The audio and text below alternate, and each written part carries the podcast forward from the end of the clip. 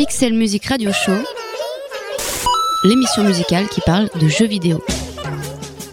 Un dimanche sur deux, de 20h à 21h, les geeks rencontrent les mélomanes.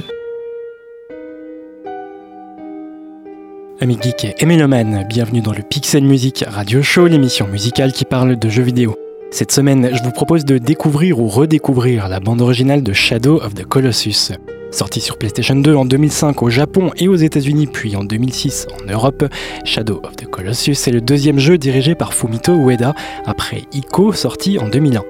Faisant fi des genres établis et des modes qui traversaient l'industrie vidéoludique, Fumito Ueda livrait avec Ico une vision du jeu vidéo que l'on peut qualifier d'auteur. Iko, c'était un garçon et une jeune fille qui ensemble tentaient de fuir un château dans lequel ils étaient tous deux retenus prisonniers. Pas d'indication à l'écran, ni barre de vie, ni stock de munitions, ni aucun autre apparat typique du jeu vidéo, simplement deux personnages qui devaient progresser en se tenant par la main. Échec commercial cuisant à l'époque, mais prise de risque artistique réussie pour Sony, qui souhaite ajouter à son catalogue des jeux atypiques et mettre en avant des créateurs. C'est ainsi que Sony laisse carte blanche à Fumito Ueda pour développer un second jeu, Shadow of the Colossus, qui s'il n'est pas une suite directe à Ico, est en revanche un prolongement de l'univers imaginé par Ueda, comme nous le verrons au cours de cette émission. Dans Shadow of the Colossus, un jeune homme tente de redonner vie à une jeune femme qu'il dépose inerte sur l'autel d'un temple, lui-même situé au cœur d'une terre oubliée de tous. Il devra pour accomplir sa quête terrasser 16 colosses, des géants dont l'existence même est mystérieuse. Fable désenchantée sur l'amour, le deuil, le sacrifice, l'empathie et l'égoïsme, Shadow of the Colossus est aussi singulier dans son concept que dans les émotions ambiguës qu'il peut susciter. Le joueur parcourt les vastes terres désolées sur son cheval, constamment à la recherche du prochain colosse à abattre. Entre deux combats contre des colosses, les paysages mornes et presque déserts n'accueillent quasiment aucune forme de vie et il n'y a presque rien à y faire, du moins pas de façon codifiée à base de quêtes ou de défis comme dans la plupart des jeux en monde ouvert. Cet épisode prendra également le parti de livrer quelques clés de compréhension de cet univers, tant via l'analyse du scénario de Shadow of the Colossus que de ses références à nos propres cultures judéo-chrétiennes, scandinaves, mésopotamiennes, sumériennes et grecques entre autres. Enfin, cet épisode n'existerait pas sans la fantastique bande originale du jeu, composée et dirigée par Ko Otani, sur lequel on reviendra plus spécifiquement en dernière partie d'émission. Une bande originale elle aussi particulière puisque la plupart des morceaux ne sont joués au sein du jeu que pendant les phases de combat contre les colosses, on y reviendra. Vous n'êtes ni dans une émission musicale, ni une rédactionnelle. Bienvenue dans le Pixel Music Radio Show.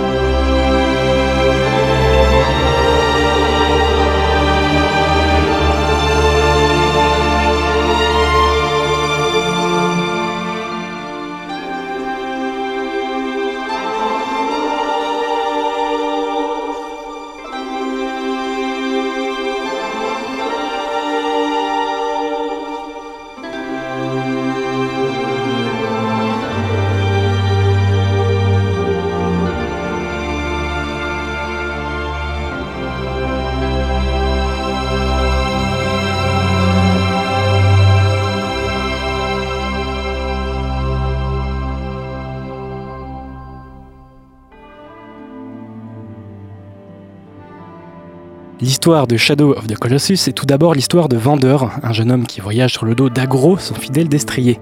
Pendant des jours et des jours, Vander et Agro parcourent forêts, paysages et sentiers oubliés de tous dans le but de trouver les terres interdites. C'est dans ces terres interdites que Vander pourrait ramener à la vie Mono, sa compagne ou sa sœur ou son ami, on ne sait pas, dont le corps inerte a également fait le voyage.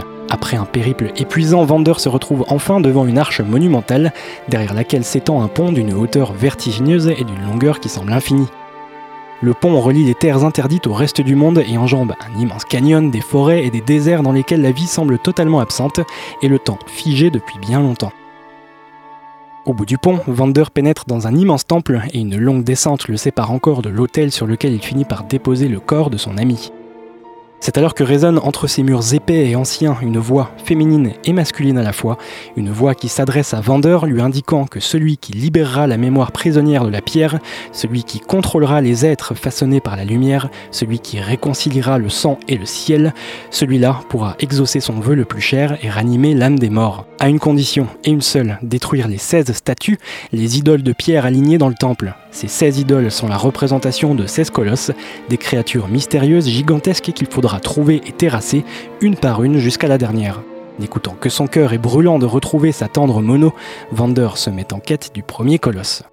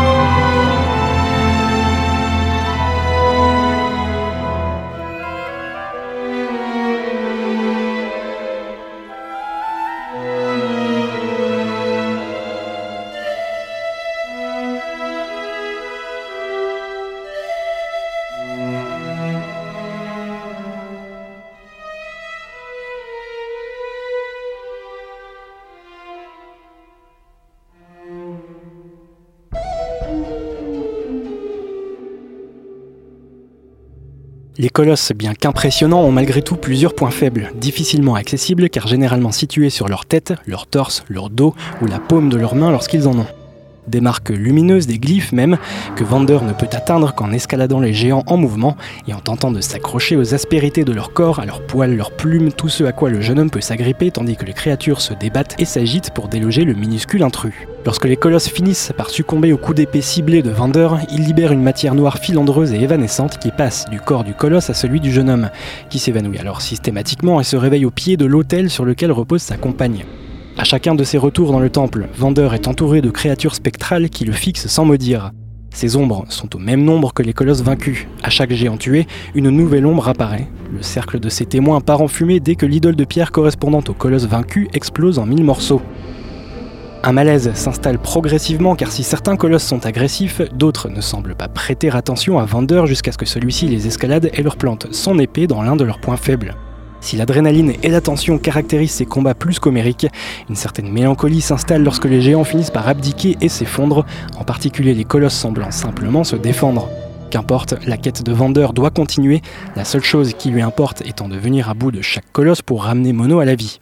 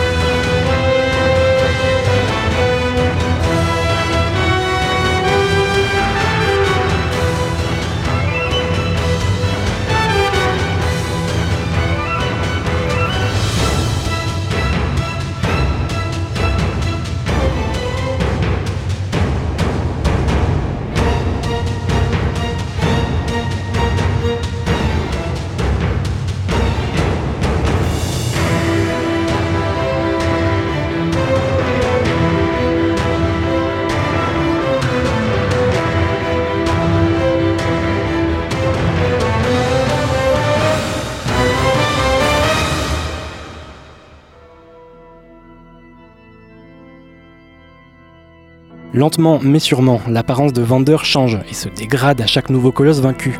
Ses traits s'assombrissent, ses cheveux, châtains, sont de plus en plus noirs. Des lignes noires semblables à des veines impriment des reliefs sur sa peau et ses vêtements se constellent de taches de sang, celui des colosses. Chaque géant tué semble marquer le physique de Vander, suggérant ainsi que sa quête semblant héroïque de prime abord n'est sans doute pas sans conséquence. Les colosses ne sont-ils que des géants de pierre en mouvement? Méritent-ils de mourir? La quête de Vander est-elle noble et courageuse ou lâche et égoïste? Tandis que ces questions sont implicitement soulevées, un groupe de cavaliers au galop se rapproche des terres interdites, probablement à la recherche de Vander sans que l'on sache s'ils viennent l'aider ou le stopper dans sa quête. Vander a tué la moitié des 16 colosses, et pendant qu'il s'évanouit après avoir terrassé le huitième géant, une vision s'offre à lui et s'imprime dans son esprit, une vision dans laquelle il voit Mono se réveiller, tandis qu'il est projeté à l'autre bout du temple comme aspiré par une force mystérieuse. Malgré ce sombre présage, le jeune homme dont la puissance coule de plus en plus abondamment dans ses veines se remet en chasse des derniers colosses arpentant les terres interdites.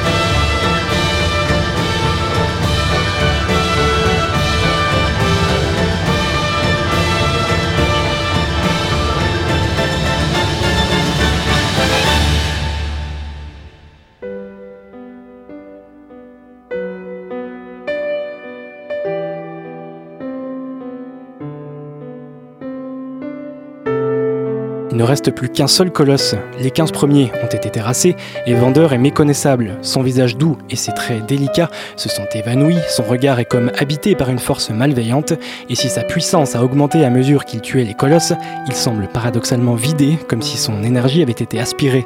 Le groupe de cavaliers est aux portes des terres interdites. Dormine, l'entité qui a confié à Vander la quête de destruction des colosses, s'adresse à lui en des termes plus pressants. Vander doit se dépêcher, trouver et tuer le dernier colosse rapidement avant que les cavaliers ne l'en empêchent comme le lui indique Dormine. Le dernier colosse est localisé par l'épée magique de Vander, mais alors qu'il traversait un pont, celui-ci s'effondre et Agro, son cheval, donne l'impulsion de la dernière seconde qui permet à Vander de s'agripper in extremis à une corniche, tandis qu'Agro tombe au fond du ravin. En larmes, Vander ne peut plus reculer et pénètre sur le domaine du dernier colosse, le plus gigantesque de tous, tellement immense que Vander doit l'escalader pendant une dizaine de minutes qui semblent interminables.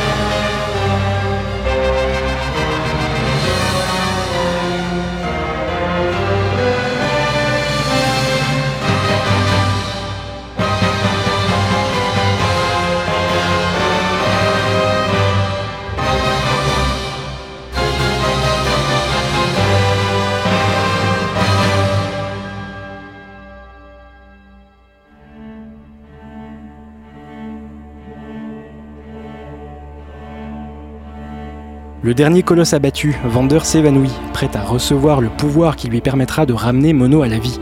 C'est également à cet instant que les cavaliers traversent le pont, reliant les terres interdites au reste du monde. Mais il est trop tard pour ces cavaliers qui souhaitaient stopper la quête de Vander puisqu'ils assistent, impuissants, à l'explosion de la dernière idole, leur signifiant que le dernier colosse a été tué. Le pouvoir de Dormine est désormais libéré, lui qui s'est servi de Vander et de son aveugle désespoir pour que chaque colosse soit détruit. Chacun d'eux possédait une partie de Dormine, une entité maléfique dont l'âme avait été scindée en 16 entités qu'étaient les colosses. Dans une dernière tentative de sceller le pouvoir de Dormine, Emon, le chaman à la tête des cavaliers, se précipite près de l'hôtel où Mono est toujours inconsciente. À peine sa prière entamée, Kemon est interrompue par la soudaine apparition de Vander, la peau violette et la tête surmontée de deux protubérances, deux cornes naissantes. Aemon ordonne à ses hommes de tuer Vander, lui qui s'est servi de l'épée sacrée pour tuer les colosses et briser le sceau qui enfermait Dormine. L'un des chevaliers tire une flèche dans la jambe de Vander qui semble posséder le visage déformé par la douleur et la colère.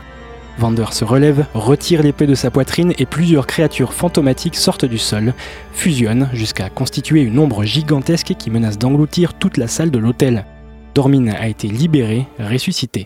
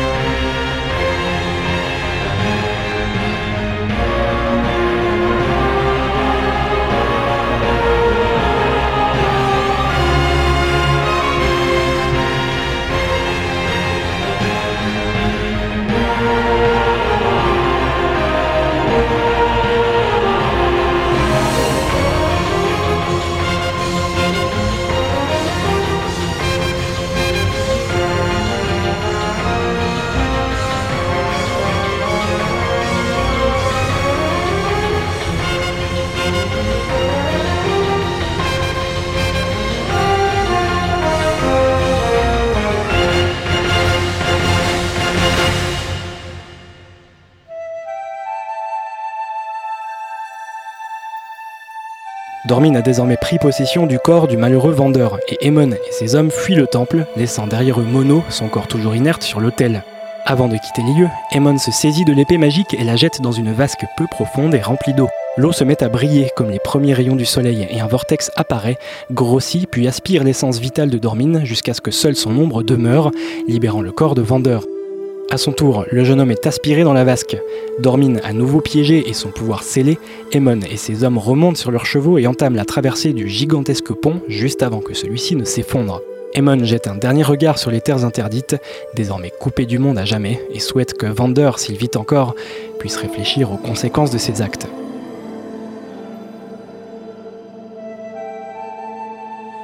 Dormin a honoré sa promesse, car soudainement Mono s'éveille, se demandant ce qu'elle fait dans ce temple. C'est en se dirigeant vers la vasque dans laquelle le vortex avait aspiré Dormin et Vander qu'il y découvre un bébé.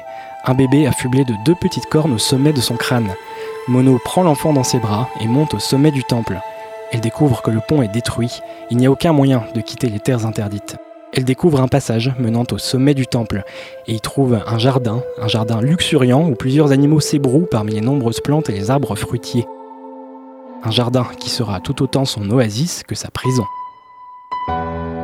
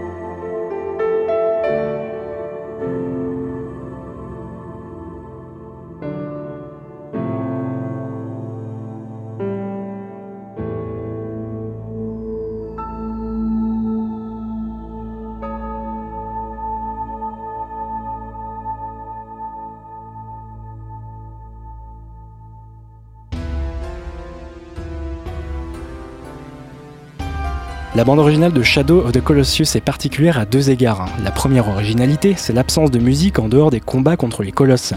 Lorsque le joueur parcourt les terres interdites, le silence n'est brisé que par le bruit des sabots d'agro au galop, quelques mots prononcés par Vendeur à l'attention de son cheval, le souffle du vent, et c'est à peu près tout. Un design sonore minimaliste qui vient évidemment renforcer le sentiment de solitude et de désolation. Un choix qui permet également, par contraste, de conférer encore plus de puissance d'évocation à la bande originale. Les compositions de Ko Otani comportent trois phases distinctes qui correspondent à l'évolution de chaque combat contre un colosse.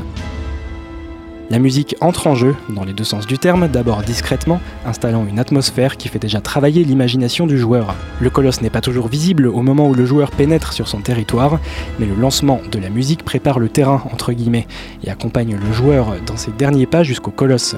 Lorsque celui-ci accepte de gré ou de force le combat contre Vendeur, la musique entre dans sa seconde phase, épique mais toujours plus ou moins empreinte d'une certaine dramaturgie dans ses tonalités, qui retranscrivent bien l'incertitude de la victoire sur le colosse, l'ampleur de la tâche à accomplir pour le vaincre.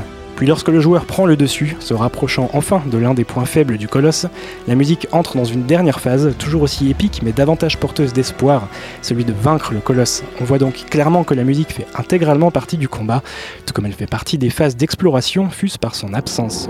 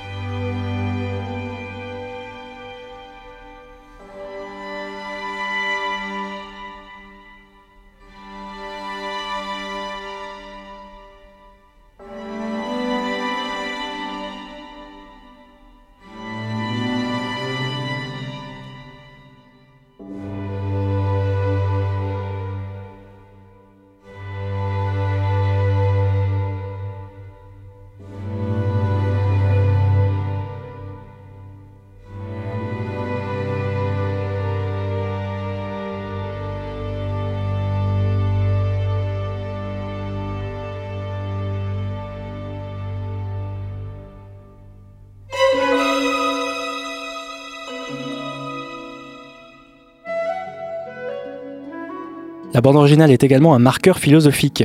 Les musiques pour certaines donnent des indications sur le point de vue de Fumito Ueda quant au bien fondé de la quête de vendeur. À l'issue de chaque combat, on pourrait s'attendre à une musique célébrant la victoire du jeune homme sur de monstrueuses créatures.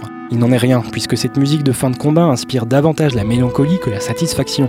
Fumito Ueda indique ainsi, et très tôt dans le jeu, que la quête de vendeur n'est peut-être pas aussi légitime qu'on pourrait le supposer, ou du moins qu'elle n'est pas sans conséquences, la première de ces conséquences étant la mort des colosses, dont il n'y a pas de quoi se réjouir, ce que ne manque pas de nous rappeler le jeu par le biais de sa musique.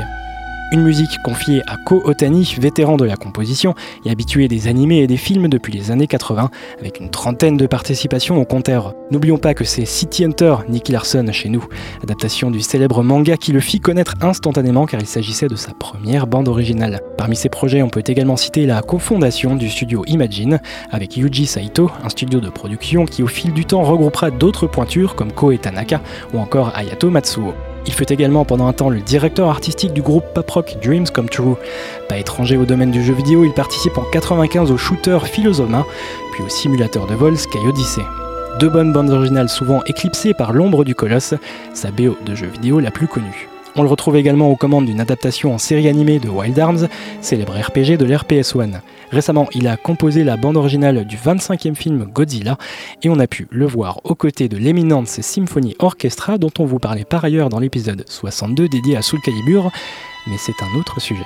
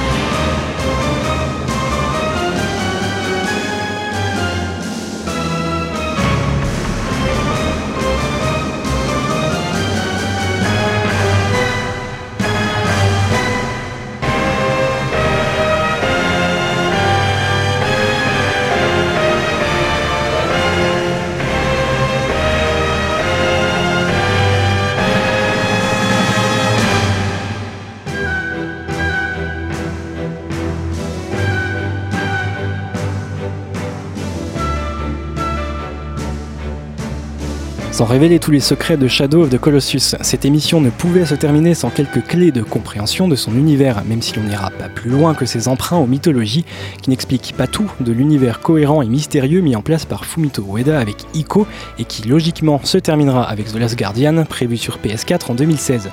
Pour en revenir à Shadow of the Colossus, l'inspiration la plus évidente a été puisée dans la mythologie scandinave, où les colosses sont liés à la naissance du monde. Ils en sont les êtres originels, ce que semble suggérer Fumito Ueda concernant les colosses du jeu, quasiment seule créature à parcourir les terres interdites. Terres interdites symboliquement reliées au reste du monde par un pont gigantesque, seul trait d'union tangible entre ce qui pourrait être l'ancien monde et le monde des hommes. L'aspect moitié organique et moitié minéral des colosses semble également les relier directement à l'origine du monde par des attributs physiques évoquant la pierre et donc la terre. Dans la mythologie scandinave, les géants semblent menaçants, mais sont retenus prisonniers d'une terre hostile et froide qui fait écho aux terres interdites du jeu. La trame scénaristique du jeu, sans fil d'Ariane, sans jeu de mots, est une adaptation du mythe d'Orphée dans lequel la femme d'Orphée, Eurydice, meurt d'une morsure de serpent. Orphée descend alors au royaume des enfers pour tenter de la sauver, en défiant Cerbère puis le dieu Hadès qui lui donne le droit de repartir dans le monde des vivants avec sa femme, à condition qu'il ne se retourne pas sur le chemin. Les similitudes avec le trio constitué dans le jeu par Vander, sa compagne Mono et le démon Dormin sont plutôt évidentes. On peut aussi trouver des similitudes entre le voyage de Vander et les héros grecs Ulysse et Héraclès. Ulysse pour son long périple après la guerre de Troie racontée par Homère dans l'Odyssée et son aspect grandiloquent, et Héraclès pour l'accomplissement de ses douze travaux, travaux que l'on peut remplacer par les colosses. Notons pour terminer l'influence judéo-chrétienne la plus évidente de toutes, le combat de David contre Goliath. Le jeune berger David assomme Goliath d'un coup de pierre sur le crâne puis le décapite avec l'épée du géant vaincu. Ça, c'est histoire d'origine. Mais si David représente la victoire de la foi en Dieu contre la sauvagerie, l'affrontement de Vendeur contre les colosses n'a pas la même signification. Non pas mu par une quelconque fièvre religieuse, Vendeur est animé par son égoïsme et sa passion. Il ne se soucie pas des conséquences de ses actes, il souhaite simplement ressusciter Mono.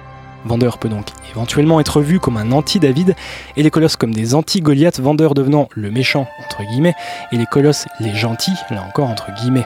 Ce ne sont ici que quelques éléments d'analyse prenant comme référentiel différentes mythologies, mais Shadow of the Colossus porte en lui bien d'autres références, d'autres réflexions. Les fils à tirer sont nombreux, d'une part entre le jeu et les mythes dont il s'inspire, et d'autre part avec Ico, premier jeu de Fumito Ueda, dont Shadow of the Colossus est une préquelle indirecte.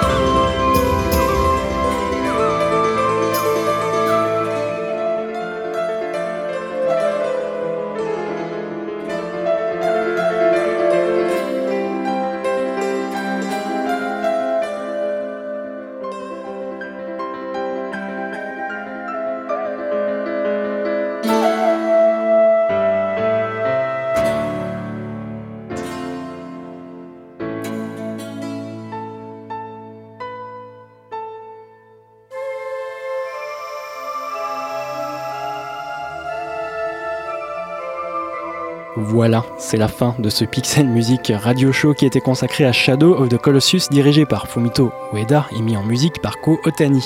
On se quitte tout en mélancolie sur une note qui, je l'espère, vous invitera à vous plonger ou replonger dans cette fable vidéoludique, ses références, sa philosophie et sa musique.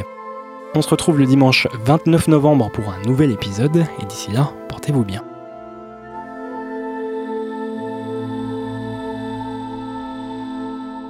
Pixel Music Radio Show l'émission musicale qui parle de jeux vidéo.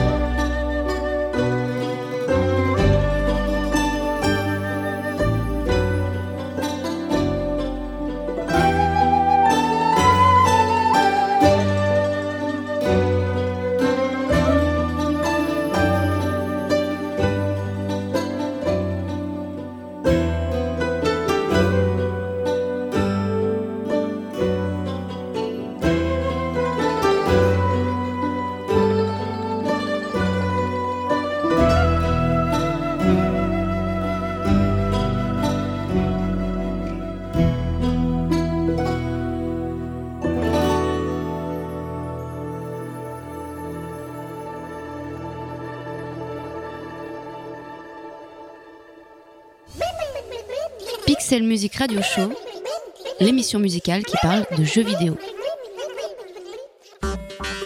Avec le soutien de Bandic, agrégateur de passion.